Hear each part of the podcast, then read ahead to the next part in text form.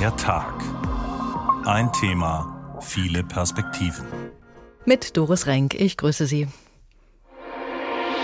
Aktuell liegt der Anteil des Flugverkehrs an der Klimaerhitzung bei etwa 5 Prozent. Da brauchen wir einfach klima- oder CO2-neutrale Treibstoffe, die uns eben ermöglichen, dann diese, diese, diese Flüge ähm, nachhaltiger zu machen. Ende kommenden Jahres wollen Philipp Scheffel und seine Mitstreiter ihre Entwicklung zum ersten Mal in die Luft bringen. Doch die Konkurrenz schläft nicht. Das Besondere daran ist, dass die Flugzeuge keine fossile Energie benötigen und äh, damit emissionsfrei sind bzw. nur noch Wasser ausstoßen oder Wasserdampf. Der nächste Schritt ist SAF, der technisch zu 100 Prozent das fossile Kerosin ersetzen kann.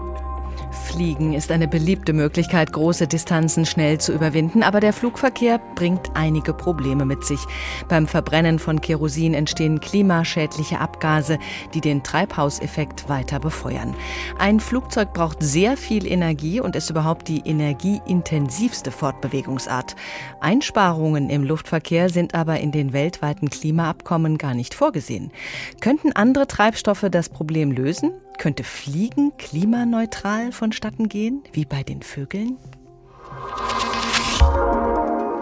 Neuen Antrieb braucht das Land Fliegen mit Wasserstoff, so haben wir heute getitelt. In diesem Sommer sind viele Menschen geflogen. Nach den Corona-Einschränkungen wollten Urlauber endlich mal wieder raus. Allerdings hat die Personalnot an den Flughäfen so manchen auch abgeschreckt. Und in der Corona-Zeit haben viele auch die Erfahrung gemacht, dass Urlaub im eigenen Land gar nicht so schlecht ist. Das Wetter hat ja auch gepasst. Viel Sonne, kein Regen und Temperaturen wie im Süden. In Zukunft werden auch die höheren Preise wohl dazu führen, dass weniger weniger Menschen fliegen, wobei dieser Effekt kaum spürbar sein wird, denn ein Prozent der Weltbevölkerung sind für 50 Prozent der Emissionen aus dem Flugverkehr verantwortlich. Judith Kösters bringt uns, bevor wir uns den Zukunftsvisionen vom grünen Fliegen widmen, erstmal auf den Stand, wie es denn momentan ist, wie schädlich ein Flug ist, welchen Anteil die Fliegerei an den CO2-Emissionen hat. 2,5 Prozent der CO2-Emissionen weltweit macht der Flugverkehr aus, steht in einem Spiegelartikel. Der BDL, die Organisation der deutschen Airlines, spricht auf ihrer Website von 2,8 Prozent. In wieder anderen Artikeln ist zu lesen, dass 5 oder gar 8 Prozent der Erderwärmung auf das Konto des Flugverkehrs gehen. Was denn nun? Wie passt das zusammen? Ganz einfach. Beim Fliegen ist der CO2-Ausstoß durch die Verbrennermotoren des Flugzeugs nur eins von mehreren Klimaproblemen.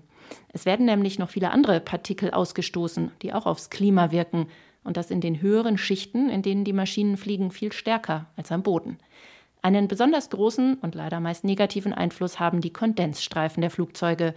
In der Summe führt das dazu, dass der tatsächliche Klimaeffekt des Fliegens weit stärker ist als nur der CO2-Effekt je nachdem, wie man genau rechnet und von welchen Wetterbedingungen man ausgeht, rund zwei bis siebenmal so stark. Daher die verschiedenen Zahlen.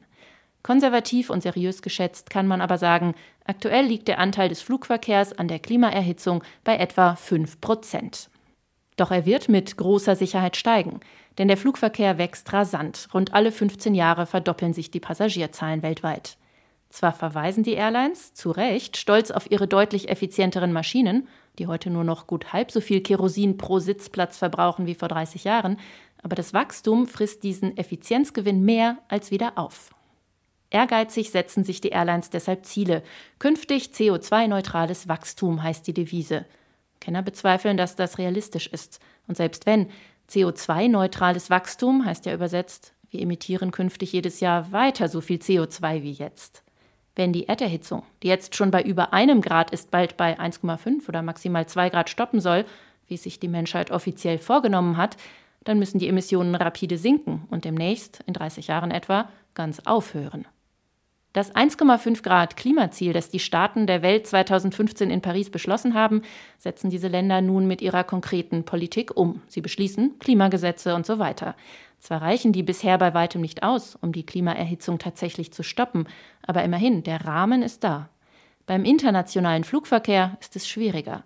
Diese Emissionen fallen politisch sozusagen im luftleeren Raum an, und dafür beschließt keiner Regelungen und Gesetze.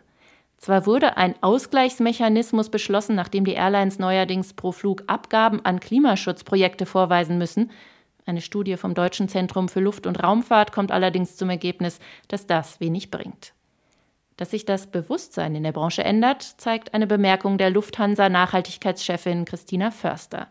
Bei den Mitarbeitern sagte sie im April der Süddeutschen Zeitung werde zu Hause in den Familien diskutiert, ob es noch in Ordnung ist, für eine Airline zu arbeiten. Nachhaltigkeit ist also ein großes Thema. Die Luftfahrtbranche scheint wild entschlossen, sich vom Öl unabhängig zu machen. Vielleicht auch mit Blick auf ihr Image, aber vor allem, weil Öl auch immer teurer wird. Wasserstoff ist da der Stoff, der die Emissionsprobleme bezwingen soll. Grüner Wasserstoff versteht sich, hergestellt mit dem Strom aus erneuerbaren Energien, Sonne, Wind, Wasserkraft. Professor Dr. Carsten Pinkwart ist Mitglied im nationalen und im baden-württembergischen Wasserstoffrat. Er ist Professor für elektrochemische Energiespeicher und Wandler an der Hochschule Karlsruhe und stellvertretender Bereichsleiter für angewandte Elektrochemie am Fraunhofer Institut für chemische Technologie. Herr Professor Pinkwart, es klingt ja toll. Wir nehmen Wasserstoff als Antrieb und übrig bleibt dann nur Wasserdampf. Aber der Wasserstoff muss ja hergestellt werden und das ist unter Umständen gar nicht ökologisch. Wir brauchen dafür viel Strom und Wasser und zwar ziemlich reines Wasser. Was ist das Problem bei der Wasserstofferzeugung? Also die Problematik ist letztendlich, dass wir genügend grüne Energie haben, denn äh, Wasserstoff wird heutzutage zu 90 Prozent aus Erdgas gewonnen. Dabei entsteht CO2, was wir eben überhaupt gar nicht mehr in die Umwelt entlassen wollen. Ähm, und dementsprechend Wasserstoff, den wir zukünftig einsetzen wollen und auch benötigen, den müssen wir mit Hilfe grüner Energie und durch die Elektrolyse von Wasser herstellen. Jetzt haben Sie natürlich schon angesprochen, dass wir für die Wasserelektrolyse sehr reines Wasser benötigen. Aber dafür sind die Technologien da, das äh, Wasser entsprechend zu entsalzen und auch entsprechend aufzureinigen. Also da sehe ich jetzt auf, auf der Stelle weniger die Problematik, dass wir nicht genügend sauberes Wasser an die entsprechenden Elektrolyseure heranbringen. Hm, aber auch Natürlich, dafür brauchen wir wieder Energie. Hm? Ja, dafür brauchen wir Energie, aber die Wasserentsalzung und Wasseraufreinigung ist eine Technologie, die seit vielen, vielen Jahrzehnten alleine in, in Saudi-Arabien oder sage ich mal in den Mittelmeerregionen gang und gäbe ist. Und das ist eine ja, eine, eine Standardtechnologie, wo wir keine Entwicklungsschritte mehr in dem Sinne benötigen. Viel mehr stellt sich natürlich die Frage, wenn ich eben Wasserstoff oder Wasserstoffderivate aus Regionen importiere, die eben wesentlich besser gesegnet sind mit erneuerbaren Energien als wir hier jetzt in Mitteleuropa, in Deutschland. Und da eben Afrika, dann die ganze MENA-Region, also ähm, arabische Halbinsel ansprechen etc., dann müssen wir natürlich dort darauf achten, dass durch den neuen wirtschaftlichen Markt, der sich durch die Bereitstellung von Wasserstoff und Derivaten ergibt, dort nicht ein Verdrängungskrampf stattfindet, dass nämlich die Energie, die grüne Energie ausschließlich und alleine für die Erzeugung dieses Exportgutes dieser Länder erzeugt, äh, verwendet wird mhm. und auf der anderen Seite aber eben die inländische Energie nach wie vor durch fossile Energieträger bereitgestellt wird. Also das ist ein, ein wichtiger Hauptaugenmerk, den wir beim Import von Wasserstoff und Wasserstoffderivaten beachten müssen. Und dazu hat die Bundesregierung ja auch ein Instrument geschaffen, nämlich die Stiftung H2 Global, die den internationalen Auktionsmarkt für Wasserstoff und Wasserstoffderivate für Deutschland unter anderem mit koordiniert und eben auch mitleitet. Also das Problem ist erkannt. Wenn Sie das ansprechen, die Herstellung in anderen Ländern, also zumindest die Nutzung des Stroms, der in anderen Ländern äh, da reichlicher zur Verfügung steht, per Sonnenenergie zum Beispiel, wie sieht das denn aus mit der Transportfähigkeit von Wasserstoff? Ja, wenn ich ähm, reinen Wasserstoff äh, über die Weltmeere nach Europa transportieren möchte, dann bietet sich das nur an, indem eben er verdichtet wird und vielleicht sogar am Tagesende verflüssigt wird. Jetzt ist es aber natürlich so, wenn ich etwas verdichte, brauche ich einen Kompressor und wenn ich etwas verflüssige, brauche ich einen Kompressor und noch äh, viel, viel mehr Druck. Das heißt also, ich muss auf sehr tiefe Temperaturen runtergehen. Dadurch habe ich natürlich Energieverluste. Äh, dementsprechend bietet sich für den Transport von Wasserstoff eher die Wasserstoffderivate über die Weltmeere an. Und da geht es dann um eben synthetisches Methan oder es geht um Ammoniak oder es geht um Methanol oder Ethanol. Das heißt also, das sind Stoffe, die werden schon heutzutage über die Weltmeere transportiert, über entsprechende Chemikalien, Container, sage ich mal, nicht Container, aber über, über Schiffe, die entsprechende Chemikalien transportieren. Und es ist ein Wasserstoffträger, den wir aus der chemischen Industrie schon sehr lange heraus kennen. Also Erdgas, synthetisches Methan oder Ammoniak oder Methanol oder Ethanol sind natürlich chemische Substanzen, die in der chemischen Industrie seit Jahrzehnten eingesetzt werden, bekannt sind. Wir wissen, wie wir mit diesen Stoffen umzugehen haben. Also dort greife ich erstens auf das Wissen und das Know-how zurück und natürlich auch auf eine Infrastruktur, die schon mal vorhanden ist. Man könnte Wenn es in die gängigen die, Leitungen einspeisen. Ja, zum Beispiel. Wie sieht es denn mit den Sicherheitsaspekten aus? Wasserstoff ist ja brennbar und explosiv. Also, ähm, wenn Sie mich das so fragen, äh, Wasserstoff ist ein Energieträger. Und Wasserstoff kann natürlich die Energie freisetzen. Und äh, diese Energiefreisetzung, wenn sie unkontrolliert erfolgt, eben in einer radikalischen äh, Reaktion, dann ist das die sogenannte Knallgasexplosion. Dazu ist es aber notwendig, dass ich das entsprechende Wasserstoff-Sauerstoff-Gemisch vorrätig habe. Jetzt ist der Wasserstoff das kleinste Molekül, was wir im Periodensystem haben. Und der Wasserstoff ist ein so leichtes Molekül, dass der sich sehr, sehr schnell mit seiner Umgebungsluft durchmischt, sehr schnell nach oben sozusagen in den Gasraum abhaut. Und also für solche Wasserstoffexplosionen brauche ich wirklich extremste Situationen, die eigentlich gar nicht auftreten. Auf der anderen Seite ist der Energieinhalt, der bei einer Wasserstoffverbrennung, wenn es also zu einer Zündung kommt und ich Wasserstoff vielleicht unkontrolliert Wasserstoff abbrenne, dann wird natürlich sehr viel Energie frei. Und äh, da brauche ich, wie bei anderen Energieträgern, die ich, äh, die die Energie durch eine Verbrennung äh, freisetzen, muss ich entsprechend auf Sicherheitsvorkehrungen achten. Ähm, aber per se würde ich mich viel lieber in ein Wasserstoffauto setzen, als wie in ein Benzin- oder Dieselauto. Da kommen wir noch zurück zum Traum vom Fliegen ohne großen Schadstoffausstoß. Für wie realistisch halten Sie denn diesen Traum vom Fliegen mit Wasserstoff und über welchen Zeitraum sprechen wir aus Ihrer Sicht? Wir haben letztendlich äh, in Bezug auf das, was wir uns vorgenommen haben als Europäer, als Menschheit, dass wir den CO2-Ausstoß reduzieren wollen. Den CO2-Ausstoß, der durch fossile Energieträger verursacht wird. Gar keine Alternative. Das heißt, wir müssen uns nach Alternativen umschauen. Und wenn wir uns jetzt äh, in die Luftfahrt hineinbewegen, dann ist eine Analyse, woher kommen die großen CO2-Mengen in der Luftfahrt, ähm, dann kommen die zu 51,9 Prozent ganz genau, kommen die aus den sogenannten Langstreckenflügen. 40 Prozent des CO2s kommen aus äh, Flugstrecken, die zwischen 500 und 4000 Kilometer liegen. Ich sage mal, von Frankfurt geflogen nach Paris. Das macht so ungefähr 20 Prozent des CO2-Ausstoßes aus. Und wenn ich eben dann von Frankfurt schon mal noch eine weitere Strecke, also nicht nur wie nach Paris, sondern eben, was weiß ich, bis nach Lissabon oder auf die äh, Kanaren fliege, dann habe ich dort einen größeren CO2-Ausstoß, also auch nochmal 20 Prozent und so komme ich ungefähr auf diese 40 Prozent CO2-Ausstoß. Die wesentlichen kürzeren Flugstrecken, also die unter 500 Kilometer, die auch relativ selten sind, muss man auch sagen, die machen so ungefähr 4,3 Prozent des CO2-Ausstoßes aus. Also selten sind diese Flüge nicht. Sie machen auch ungefähr 30 Prozent des Luftfahrtverkehrs aus. So, wenn ich jetzt mir diese Zahlen hernehme und auf der anderen Seite die Zielsetzung habe, ich möchte CO2-neutral fliegen, das heißt also, ich verbrenne wenn dann einen Kohlenwasserstoff, der aus Wasserstoff hergestellt wird, dann muss ich mir natürlich anschauen, okay, wie verhält es sich denn mit den Energiedichten auf der einen Seite dieser Energieträger und auf der anderen Seite, wie kriege ich diesen Energieträger in ein Flugzeug unter? Und da hat sich die Luftfahrtindustrie schon ganz viele Gedanken gemacht. Und äh, die Zielsetzung ist, dass man also die sogenannte Mittel- und Kurzstrecke mit Wasserstoff versorgt. Das heißt also, dass man dort tatsächlich mit Wasserstoff die, diese Strecken überwindet.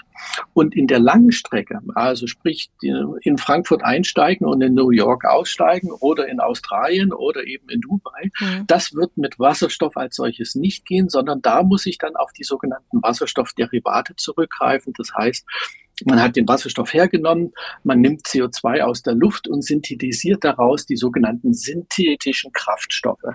Und in der Luftfahrt sind das die sogenannten SAFs, also Synthetic Aviation Fuels. So, und äh, wenn ich jetzt nochmal auf diese Kurzstrecken- oder Mittelstreckenflüge zurückkomme und ich mich heute in meinem Flieger umsehe, dann bedeutet das natürlich aufgrund der Energiedichte, der geringeren Energiedichte des Wasserstoffs, dass ich Platz abgeben muss in meinem Flugzeug für meinen Energieträger. Mhm. Das heißt also, es wird nicht mehr ausreichen, den Energieträger im Flügel zu transportieren, sondern ich muss eben den Wasserstoff in mein Flugzeug äh, mit hineinbringen. Und äh, da äh, schlägt die Luftfahrtindustrie eben vor, dass man dort dann auf flüssigen Wasserstoff geht also verflüssigten Wasserstoff, weil der dann nochmal eine höhere Energiedichte hat, als wie nur gasförmig und verdichtet. Und das bedeutet, ich muss äh, hinten im Flugzeug letztendlich für diese Wasserstofftanks Platz schaffen. Weniger Passagiere mitnehmen. Genau.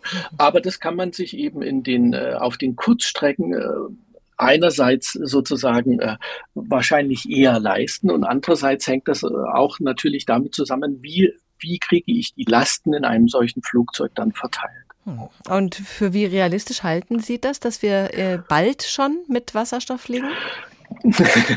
Ähm, also ich würde mal sagen, 2035 werden wir in die ersten Wasserstoffflugzeuge einsteigen. Das heißt also, das heißt also, ähm, wenn ich jetzt eine, ein Zulassungsverfahren eines Flugzeugs oder Flugzeugkomponenten hernehme, dann geht das bis zu sieben Jahren.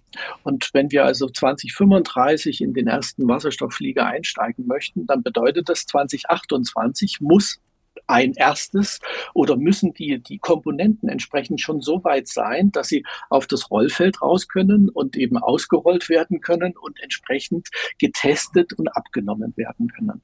Und dementsprechend spüren sie auch, äh, dass die Luftfahrtindustrie schon ganz, ganz intensiv daran arbeitet und sich äh, eben um die einzelnen vielen, vielen Aspekte kümmert, die einen solchen technologischen Schritt umfassen.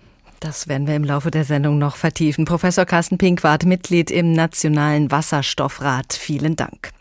Der Traum vom Fliegen muss neu geträumt werden im Angesicht des Klimawandels. Neuen Antrieb braucht das Land. Fliegen mit Wasserstoff, so haben wir heute getitelt. Wenn es ums Fliegen geht, dann fällt schnell der Name Ellie Beinhorn. Am 4. Dezember 1931 ist die abenteuerlustige junge Frau aufgebrochen zu einem Flug allein um die Welt mit einem Leichtflugzeug. Das war damals eine Sensation. Ihre fliegerischen Anfänge hat sie in einem Interview selbst beschrieben. Als es losging mit der Fliegerei, war ich gerade 21 Jahre alt geworden.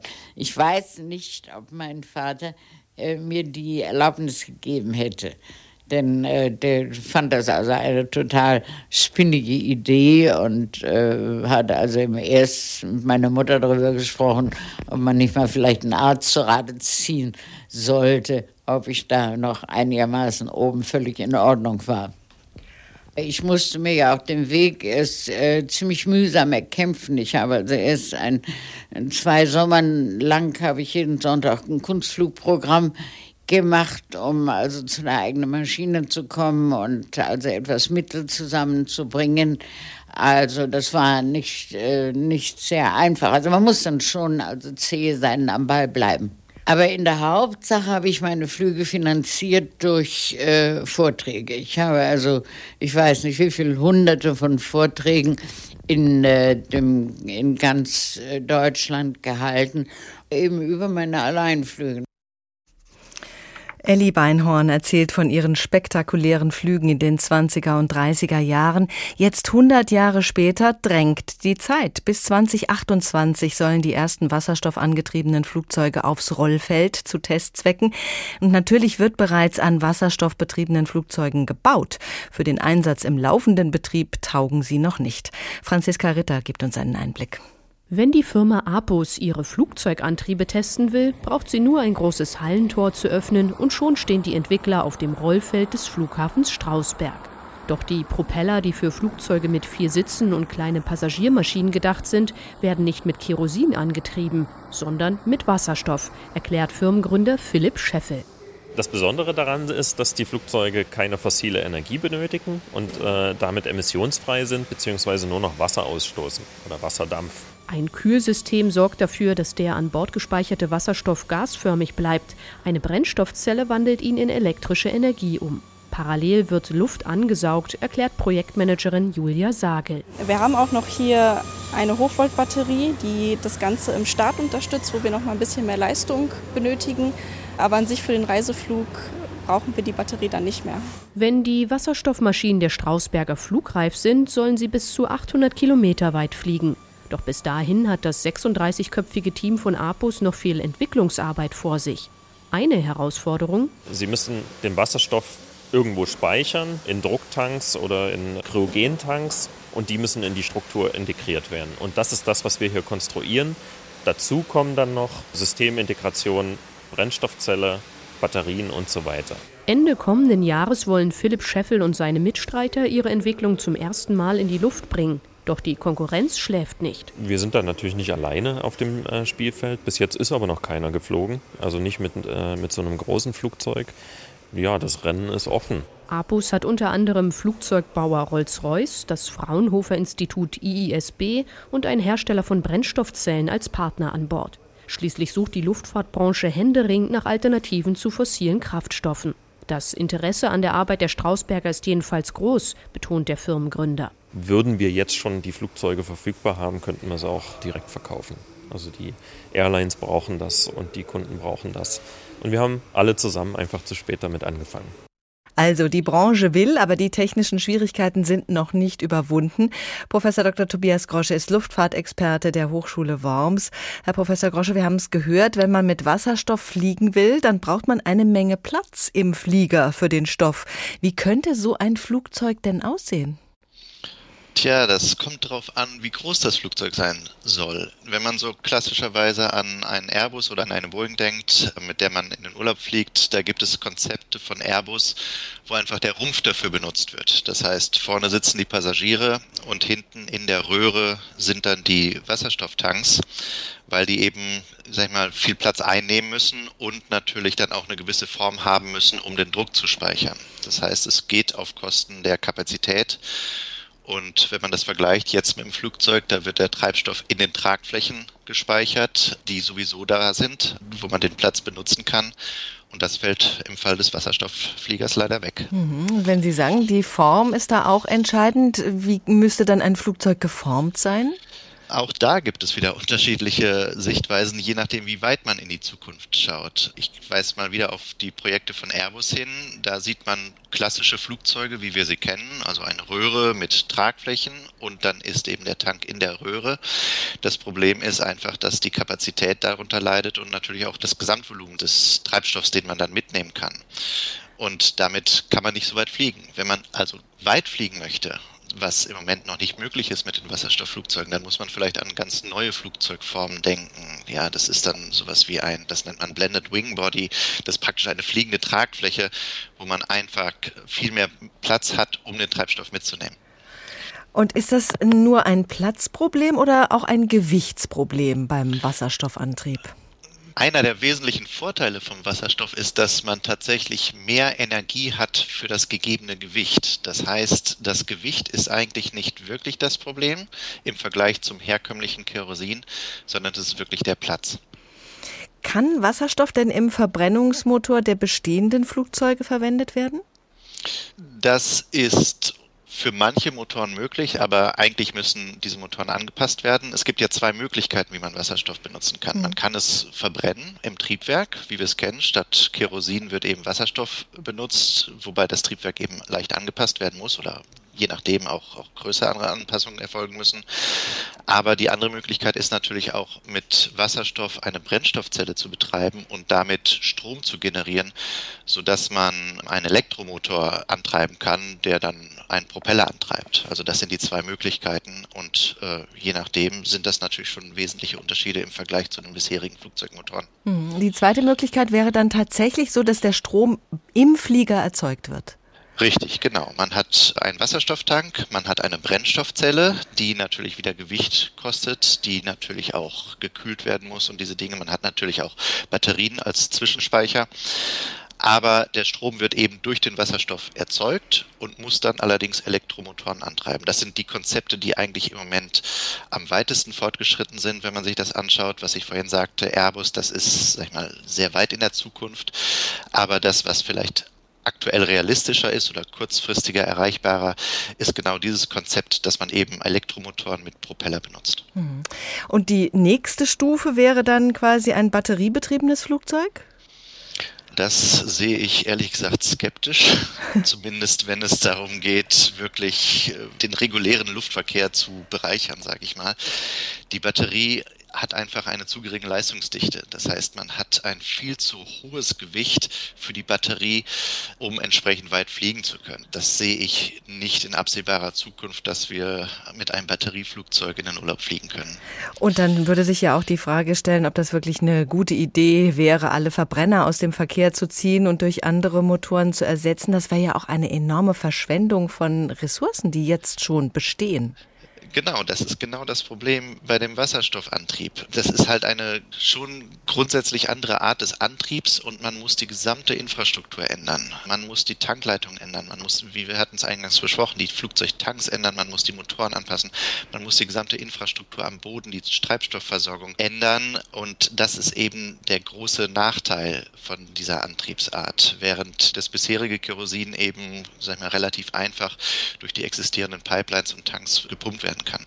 Wenn wir da mal auf die nächsten Jahre schauen, da wird es dann wahrscheinlich zu einer Art Parallelbetrieb kommen, wasserstoffbetriebene Flieger und E-Fuels und vielleicht auch schon Elektroantriebe für Kurzstrecke. Da gibt es dann Chaos auf den Flughäfen, oder? Ja, Chaos und es ist natürlich insgesamt teurer, wenn jeder seine eigene Antriebsart und seine eigenen Voraussetzungen mitbringen muss. Dann wird es natürlich insgesamt teurer, weil man nicht diese Skaleneffekte hat. Jetzt benutzt jedes Flugzeug mehr oder weniger den gleichen Treibstoff, die gleiche Infrastruktur. Wenn wir später nachher drei verschiedene Antriebsarten haben, dann ist natürlich für jeden einzelnen Antrieb die Infrastruktur vorzuhalten, was es insgesamt deutlich teurer macht. Trotzdem wird es wahrscheinlich auf irgendeine irgend so einen Mix hinauslaufen. Wie ist da Ihre Einschätzung? Wie lange würde es dauern, bis sich die Branche wirklich umgestellt hat?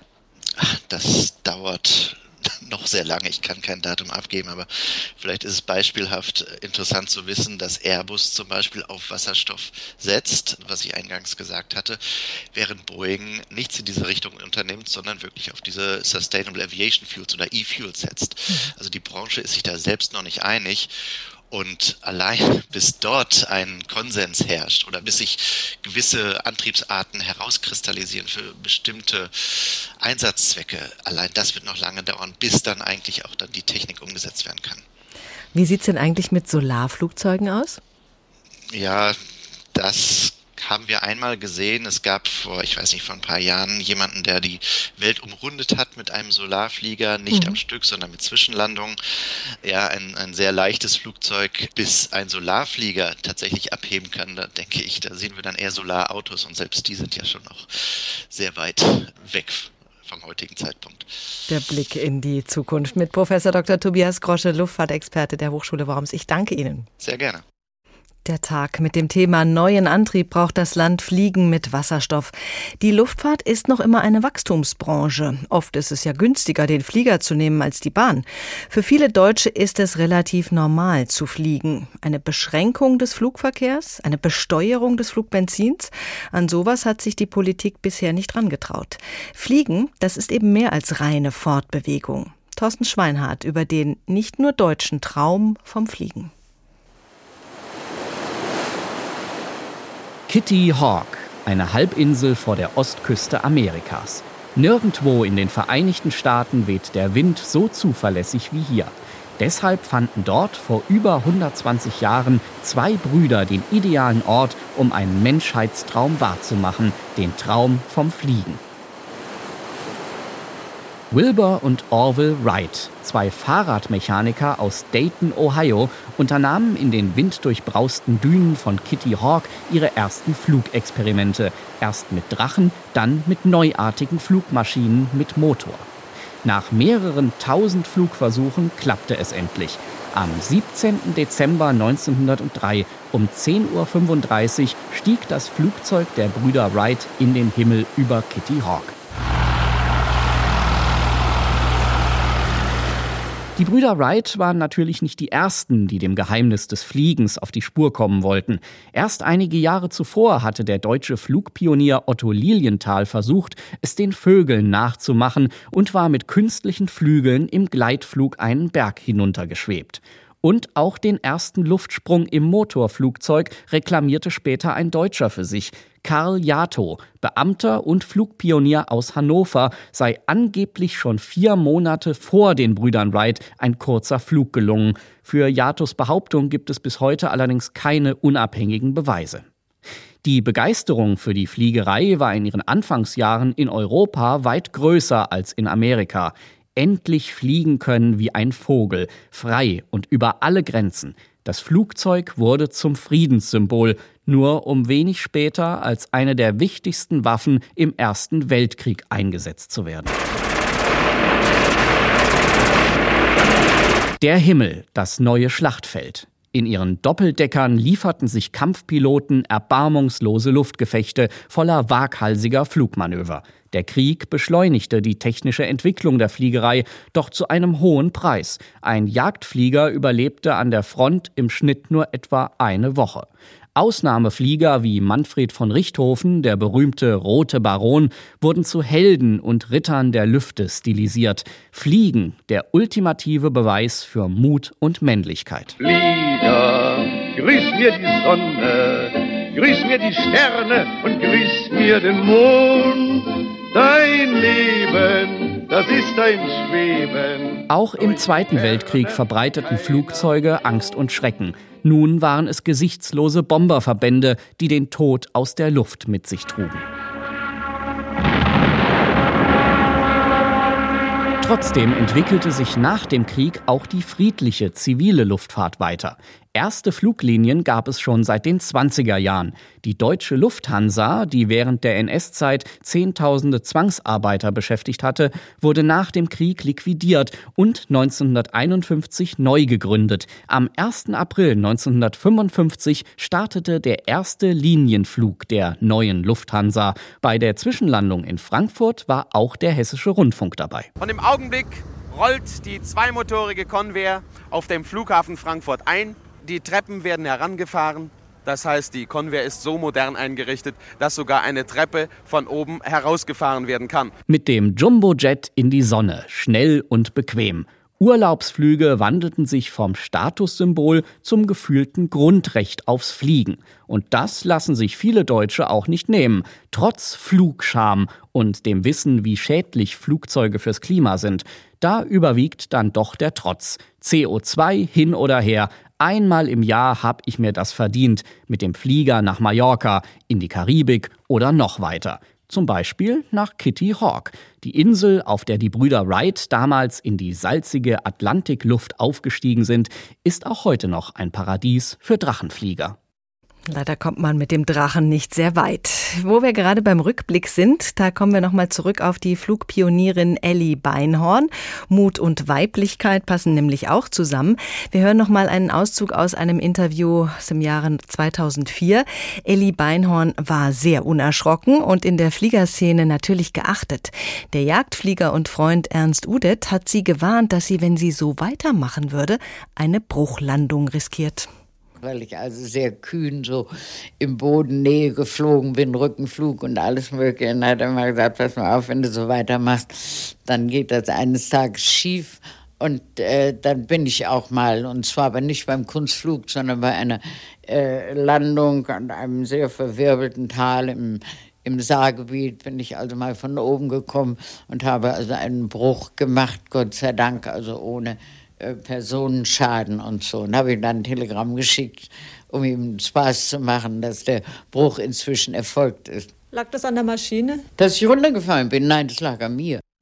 Eine Bruchlandung mit einem wasserstoffbetriebenen Flugzeug wollen wir uns jetzt vielleicht besser nicht vorstellen.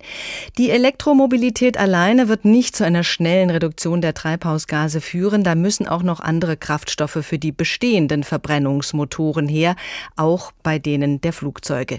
E-Fuels. Das sind flüssige Energieträger, die auf Basis erneuerbarer Energien synthetisch hergestellt werden. Allerdings sind wir bei der Herstellung der E-Fuels noch nicht sehr weit, schon gar gar nicht, um den ganzen Flugverkehr damit bestreiten zu können. Immerhin in Hessen entsteht gerade die weltgrößte Produktionsanlage für synthetisches Flugbenzin. Roman Warschauer kann uns da mehr erzählen. Ein Flugzeug am Frankfurter Flughafen wird vorbereitet für den nächsten Flug. Unter anderem wird die Maschine betankt. Noch ist das im Wesentlichen klassisches Kerosin, hergestellt aus Erdöl. Doch das soll sich ändern. Die Branche will den CO2-Ausstoß deutlich senken. Lufthansa zum Beispiel will die Emissionen bis 2030 halbieren. Ab 2050 will man sogar klimaneutral unterwegs sein. Dafür muss die Airline weg vom klassischen Kerosin. Doch was ist die Alternative? Auf kurzen Strecken mit wenigen Passagieren könnte das Wasserstoffflugzeug in Zukunft klimafreundliches Fliegen möglich machen. Doch große Flugzeuge und lange Strecken, da wird wohl kein Weg am Verbrennungsmotor Motor bzw. dem Triebwerk vorbeiführen. Spezielle Treibstoffe sind also nötig, sagt auch Lars Kröplin bei Lufthansa zuständig für Nachhaltigkeit. Da brauchen wir einfach klima- oder CO2-neutrale Treibstoffe, die uns eben ermöglichen, dann diese, diese, diese Flüge ähm, nachhaltiger zu machen. Diese Treibstoffe sind noch nicht unbegrenzt verfügbar, aber da wird eben intensiv dran gearbeitet und Lufthansa ist im Kontakt zu vielen, vielen Projekten, um eben den Zugang nicht nur für uns, sondern auch für unsere Kundinnen zu sichern. SAF ist das Zauberwort in der Luftfahrtbranche. Sustainable Aviation Fuel, also nachhaltiger Flugtreibstoff, der ohne fossile Rohstoffe auskommt. SAF wird bisher vor allem auf Basis von Biomasse hergestellt, also aus Abfällen aus der Land- und Forstwirtschaft, aber auch aus alten Ölen und Fetten. Diese werden dann klassischem Kerosin beigemischt. Der nächste Schritt ist Saft, der technisch zu 100 Prozent das fossile Kerosin ersetzen kann. Hier ist auch von E-Fuels die Rede. Noch ist der Weg dorthin weit. Erste größere Pilotanlagen entstehen aber gerade etwa im Industriepark in Frankfurt Höchst. Hier baut das Karlsruher Start-up Inneratec. Mitgründer Philipp Engelkamp erklärt das Verfahren. Wasserstoff kommt in den Reaktor rein und Kohlenmonoxid kommt in den Reaktor rein und dann bekommen wir ähm, Kraftstoff, das heißt Benzin, Kerosin, Diesel und Wachse aus dem Reaktor raus. In einem vorgelagerten Schritt wird aus CO2 Kohlenmonoxid hergestellt und so können wir sagen, dass wir aus Wasserstoff und CO2 erneuerbare Kraftstoffe herstellen können. Wenn die Anlage in Betrieb geht, soll sie im Jahr bis zu 4,6 Millionen Liter synthetische Kraftstoffe wie Kerosin herstellen können. Klingt viel, ist aber nur ein Bruchteil dessen, was alleine in Deutschland im Jahr verbraucht wird. 2019 sollen es fast 12 Milliarden Liter Kerosin gewesen sein. Hinzu kommt, SAF ist noch deutlich teurer und in einer Branche, die extrem auf die Kosten schaut, ist das ein Problem. Bei Lufthansa können umweltbewusste Passagiere gegen Aufpreis ihren Flug klimaneutral stellen, wie es heißt. Das passiert während der Buchung, erklärt Lars Kröplin. Und man wird eben einfach im Ablauf gefragt, möchtest du, möchtest du mitmachen? Es gibt bei Lufthansa als Beispiel dann drei äh, Möglichkeiten, das zu tun. Man kann eben in Kompensationsprojekte ähm, investieren, auf der Kurzstrecke auch in 100% nachhaltigen Treibstoff oder eben eine Mischung aus beiden. Allerdings in einer Umfrage sollen 85% der Passagiere angegeben haben, dass sie kompensieren möchten. Bisher tun es laut Lufthansa aber nur 1%. Immerhin, in den Jahren zuvor lag die Zahl eher im Promillebereich. Nachhaltiger Flugtreibstoff, da gibt es einige Varianten. Ohne Wasserstoff werden wir wohl nicht loskommen von fossilen Brennstoffen, das dürfte klar geworden sein.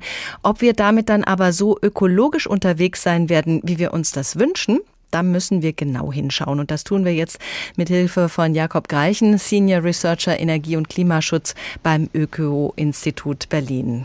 Guten Tag. Hallo, Frau Renk klimaneutral unterwegs mit Wasserstoff. So einfach ist die Sache leider mal wieder nicht. Es gibt da nämlich noch die Nicht-CO2-Effekte. Was sind das für Effekte? Den Luftverkehr unterscheidet von allen anderen Verbrennungsprozessen, dass er halt nicht äh, auf Bodenhöhe ist, sondern dass die Flugzeuge einen Großteil der Strecke auf 10 Kilometer Höhe verbringen und da äh, andere atmosphärenchemische Prozesse noch verursachen können. Und das Wichtigste aus Sicht des Klimawandels neben den CO2-Emissionen ist die Wolkenbildung.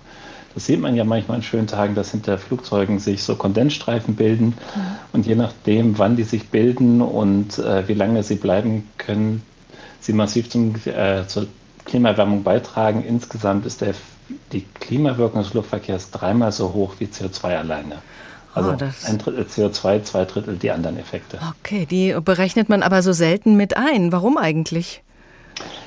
Äh, zum einen ist es halt komplex und auch nicht auf alle Flüge gleich. Also diese Wolkenbildung insbesondere passiert nur, wenn die klimatischen Bedingungen stimmen. Das heißt, die Temperatur, die Luftfeuchtigkeit. Das heißt, ein Flug kann das gar nicht haben und ein anderer Flug darf einen viel höheren Schaden. Ähm, ist aber noch deutlich unterm Radar und auch politisch noch nicht so furchtbar viel passiert hm. bis jetzt in dem Thema. Wie bewerten Sie denn diese E-Fuels oder Biokerosin, die in der Produktion CO2 binden und dann bei der Verbrennung wieder freisetzen? Welchen Vorteil hat das fürs Klima? Das ist erstmal aus Sicht der CO2-Emissionen gut. Wobei wir trennen müssen, der Luftverkehr wird gern von Sustainable Alternative Fuels geredet, SAF, wie ja gerade schon im Beitrag gehört, aber wir müssen klar unterscheiden zwischen Biotreibstoffen, die sind in der Regel gar nicht so nachhaltig, weil es zu wenig Biomasse gibt, die nicht in Konkurrenz steht zur Ernährung oder zum Naturschutz und weil bei der Produktion von Biofuels erhebliche Emissionen auch entstehen können.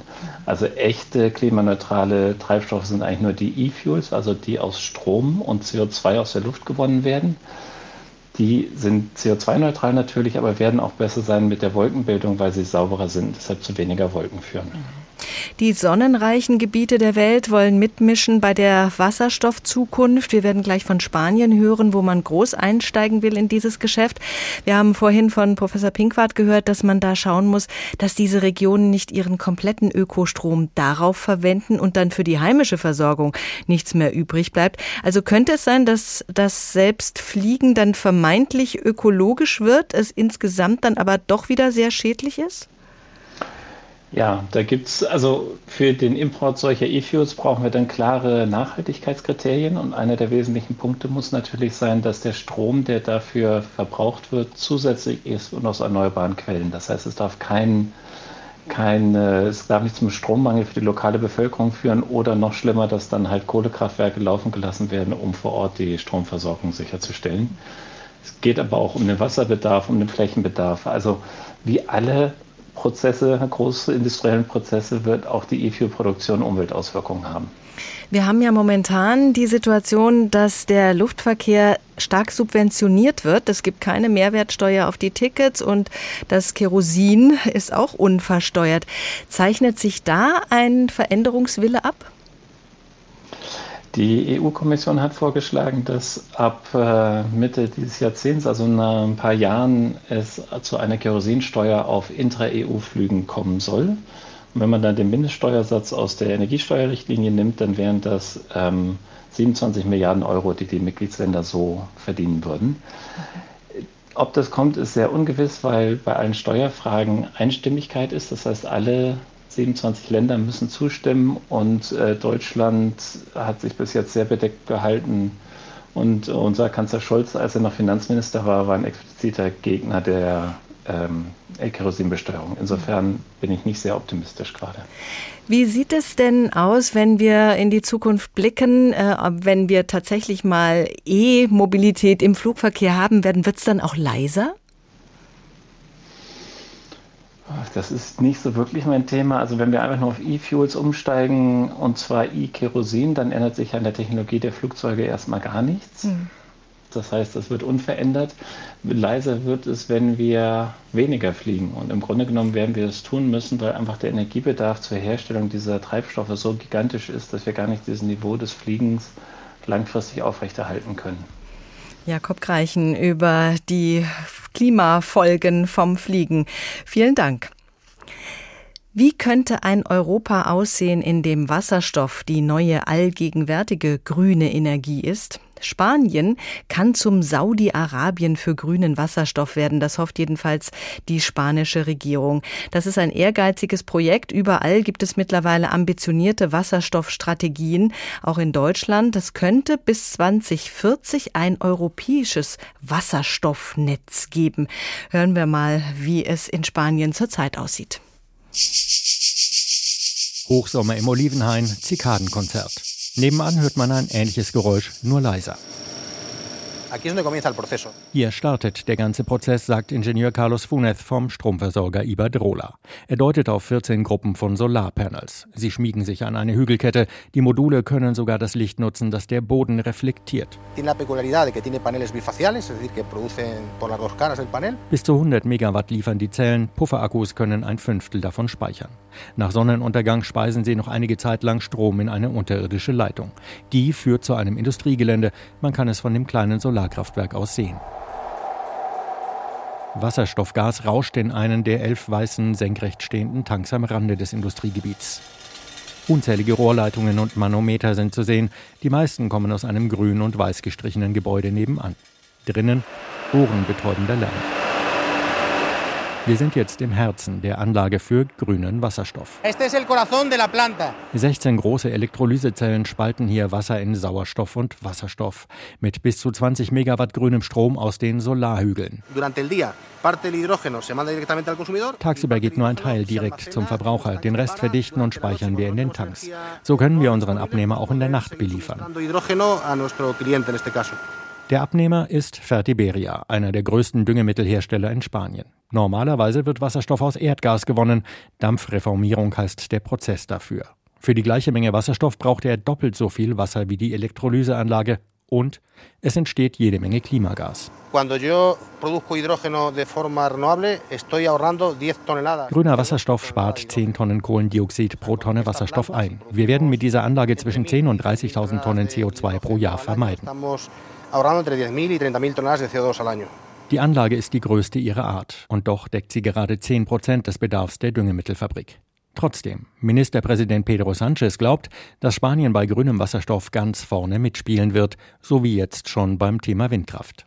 Tatsächlich hat Spanien viele Standortvorteile. Einer davon ist Platz.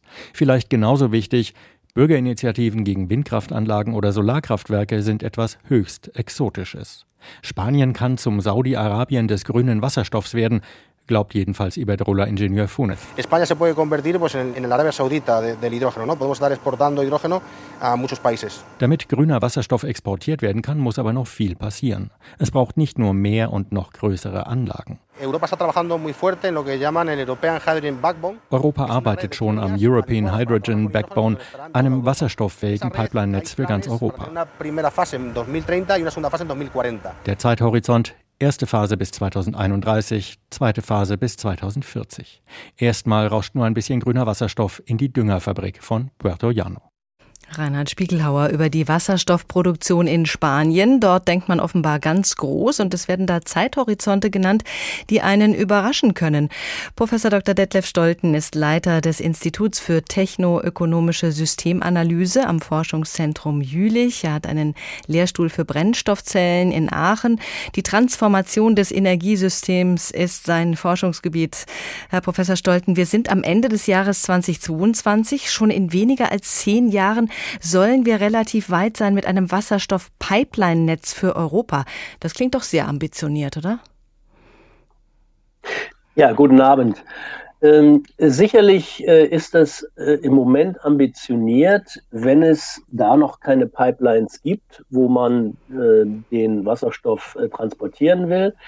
Wir sehen aber eine Entwicklung, dass wir Gas, also Erdgas-Pipelines umwidmen können. Mhm. Und äh, das ist natürlich in viel kürzeren Zeitraum möglich. Umwidmen bedeutet, man kann sie so nehmen, wie sie sind. Ja, dann würde ich einfach sagen, man tut ein anderes Gas rein. Ein bisschen muss man schon tun. Man muss sie außer Betrieb nehmen, man muss sie säubern, mhm. äh, man muss sie untersuchen. Sie müssen den richtigen Stahl haben. Äh, und man muss die Verdichterstationen vermutlich äh, verändern oder wir gehen davon aus, dass man die Verdichterstationen ersetzen muss. Also eine, ein Zeitraum, würde ich mal sagen, von fünf Jahren, so, das wird man schon irgendwie einrechnen müssen für so eine Umwidmung. Aber äh, es ist eben nicht so, dass man bei großen äh, Infrastrukturen äh, 10, 20 Jahre dafür braucht, um das in die Realität zu bringen. Hm, das ist ja wichtig, dass man nicht komplett neu bauen muss, sondern eben Bestehendes weiter nutzen kann. Wenn, wenn man dieses kann, ist das sehr gut. An einigen Stellen wird man auch neu bauen müssen. Ähm, aber in Deutschland zum Beispiel haben wir sehr viele Pipelines, die wir einfach umwidmen können. Und da müsste man jetzt an dieser Stelle sehen, welche Pipelines da liegen und wie weit man die benutzen kann. Sie haben einen H2-Atlas Afrika erstellt. Da kann man sehen, dass sich große Regionen dort für die Produktion von grünem Wasserstoff eignen würden. Mali und Niger vor allem. Dass es da viel Sonne und offenbar auch Möglichkeiten für die Windkraftnutzung gibt, das glaubt man sofort. Aber man braucht doch auch Wasser für die Erzeugung von Wasserstoff. Das ist in Afrika ja nicht unbedingt reichlich vorhanden. Ja, das ist richtig. Das haben wir auch nicht so eingepreist, sondern wir gehen davon aus, dass dieses Wasser dem Meer entnommen wird über Meerwasserentsalzungsanlagen und dann in einem Überschuss, sodass auch für das Land noch Wasser zusätzlich verteilt werden kann, ähm, zu den Anlagen gebracht wird. Das heißt, dass die lokale Bevölkerung äh, da bis zu einem gewissen Grad auch noch direkt Vorteile von hat. Wobei Mali und ähm, Niger nicht am Meer liegen. Das äh, ist dann immer das Problem, wenn man sehr lange Pipelines bauen muss. Äh, die kosten eigentlich gar nicht so viel. Die Frage ist, ähm, äh, wie sie bewirtschaftet werden und äh, inwieweit sie dann auch, ähm, oder ich sage mal, inwieweit sie nicht anderweitig angezapft werden. Das ist sicher ein Problem. Ähm, aber äh, die Kosten sind sehr gering. Man äh, hat also, wenn man das auf eine Kilowattstunde äh, Strom umrechnet, äh, ungefähr 0,5 Cent pro Kilowattstunde dann an Wasserkosten. Das fällt also gar nicht weiter auf. Mhm. Es geht ja darum, dass wir viel, viel mehr Wasserstoff produzieren müssen, wenn wir auf den Wasserstoff zurückgreifen wollen für unsere Mobilität. Wenn Afrika jetzt viel grünen Wasserstoff produziert, dann ist das zunächst mal schön für Afrika. Was heißt das denn für den europäischen Flugverkehr? Ja, beim Fliegen äh, in erster Linie jetzt gibt es keine Flugzeuge im Moment, die Wasserstoff verwenden können. Airbus hat Pläne, das umzusetzen. Äh, das ist natürlich relativ langfristig verglichen äh, mit dem Landtransport und gerade mit ähm, Fahrzeugen, also mit, mit äh, PKWs oder LKWs, die es ja bereits auf dem Markt gibt, die man kaufen kann für Wasserstoff. Also Hyundai und Toyota bieten Produkte an, die rein kommerziell bereit sind. Äh, und Hyundai auch im Lkw-Sektor, Toyota auch. Das heißt, äh, hier ist es natürlich viel schwieriger. Einmal sind höhere Sicherheitsmaßnahmen da und zum anderen muss ja im Flugzeug alles auch noch sehr leicht sein. Das heißt, ähm, hier spielt die Integration der Tanks eine große Rolle und da wird sicher noch eine Dekade, wenn nicht zwei Dekaden vergehen, äh, bis das wirklich implementiert wird.